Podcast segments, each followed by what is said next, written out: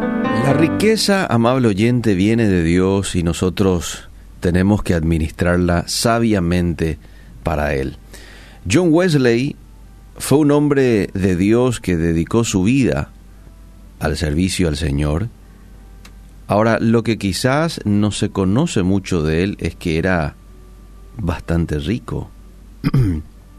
él ganó la mayoría de sus riquezas de sus signos publicados y otras obras. En un punto en su vida, cuenta la historia que donó 40 mil libras esterlinas.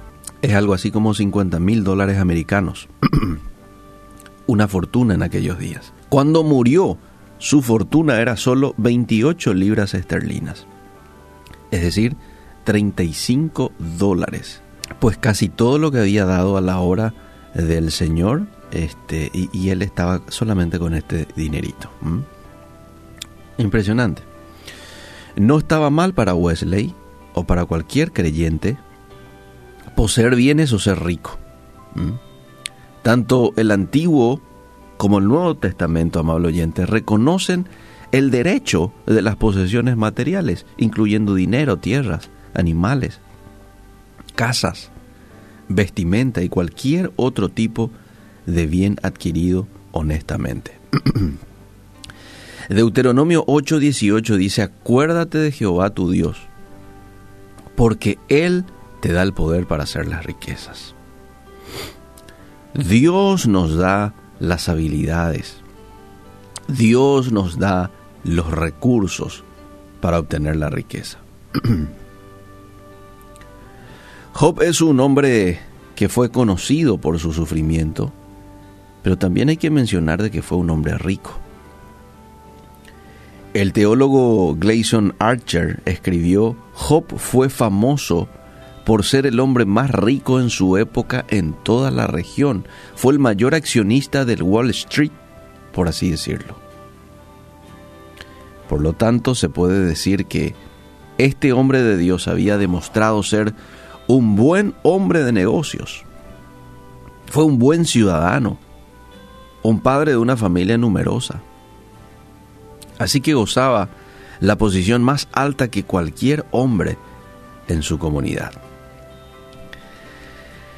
Y el apóstol Pablo en 1 Corintios 4, 7 pregunta, ¿qué tienes que no hayas recibido? ¿Qué tenés que no hayas recibido? La implicación es que hemos recibido todo, incluyendo nuestras posesiones materiales. Todo es de Dios, mi vida es de Dios. Este talento que tengo para hacer esto, para hacer aquello, es de Dios. Dios me lo dio, Dios me lo prestó. Y en algún momento voy a tener que rendir cuentas de su uso. Oyente, estás en lo correcto al proveer para tu familia, hacer planes razonables para el futuro, hacer inversiones sabias, tener dinero para llevar un negocio, dar al pobre y sostener la obra de Dios, pero estás equivocado si eres deshonesto, avaro, codicioso, tacaño y miserable en cuanto a las posesiones. El ganar honestamente, guardar y dar es sabio. Ganar honestamente, guardar, eso es ahorro. La Biblia habla acerca del ahorro, pero habla también de el dar y el dar con alegría, no con tristeza. El saber dar, el acordarte de del prójimo, del pobre. Acordarte de aquel que no está pasando como vos probablemente lo estás pasando. No está teniendo lo básico como vos lo tenés. Acumular y gastar solamente en vos no es sabio. Eso es pecaminoso. Eso es pecaminoso. La idea es guardar, ¿sí? el ahorro para las tener previsiones también es muy importante, pero dar, dar a aquel que necesita. Y hay mucha gente necesitada. El huérfano, la viuda. Tenemos mucho en nuestro entorno. Aquel que la está peleando, que necesita. Es un dinero muy importante para él, un 30 mil, quizás para vos un 30 mil, que poquísimo. Sin embargo, para mucha gente es probablemente lo que los ayuda a alcanzar dos, tres días de comida. Así es que que Dios nos ayude a poder ser hombres y mujeres dadivosos, buenos administradores, sabios administradores, sabiendo de que todo, todas las, buenas obras que hacemos son tesoros que estamos acumulando en el cielo. ¿Mm? Yo leía hace un momento Mateo 6:19, en donde la palabra de Dios te alienta a que no te hagas muchos tesoros aquí en la tierra, porque la polilla, el orín, destruyen, corrompen.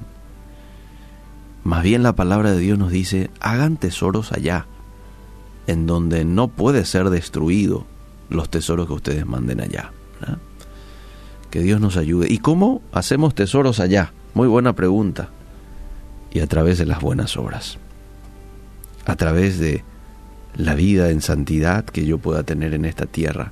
La vida de obediencia. Son maneras de inversión para el más allá. Gracias Dios por tu palabra, que hoy nos desafía a ser buenos administradores de todo lo que tú nos has provisto. Ayúdanos, perdónanos si en algún momento no hemos manejado de la manera correcta, hemos sido avaros, codiciosos, tacaños, cerrados a la necesidad de otros, y ayúdanos a poder ser también hombres como Wesley y otros, despojados de lo que tenemos. En el nombre de Jesús. Amén y amén.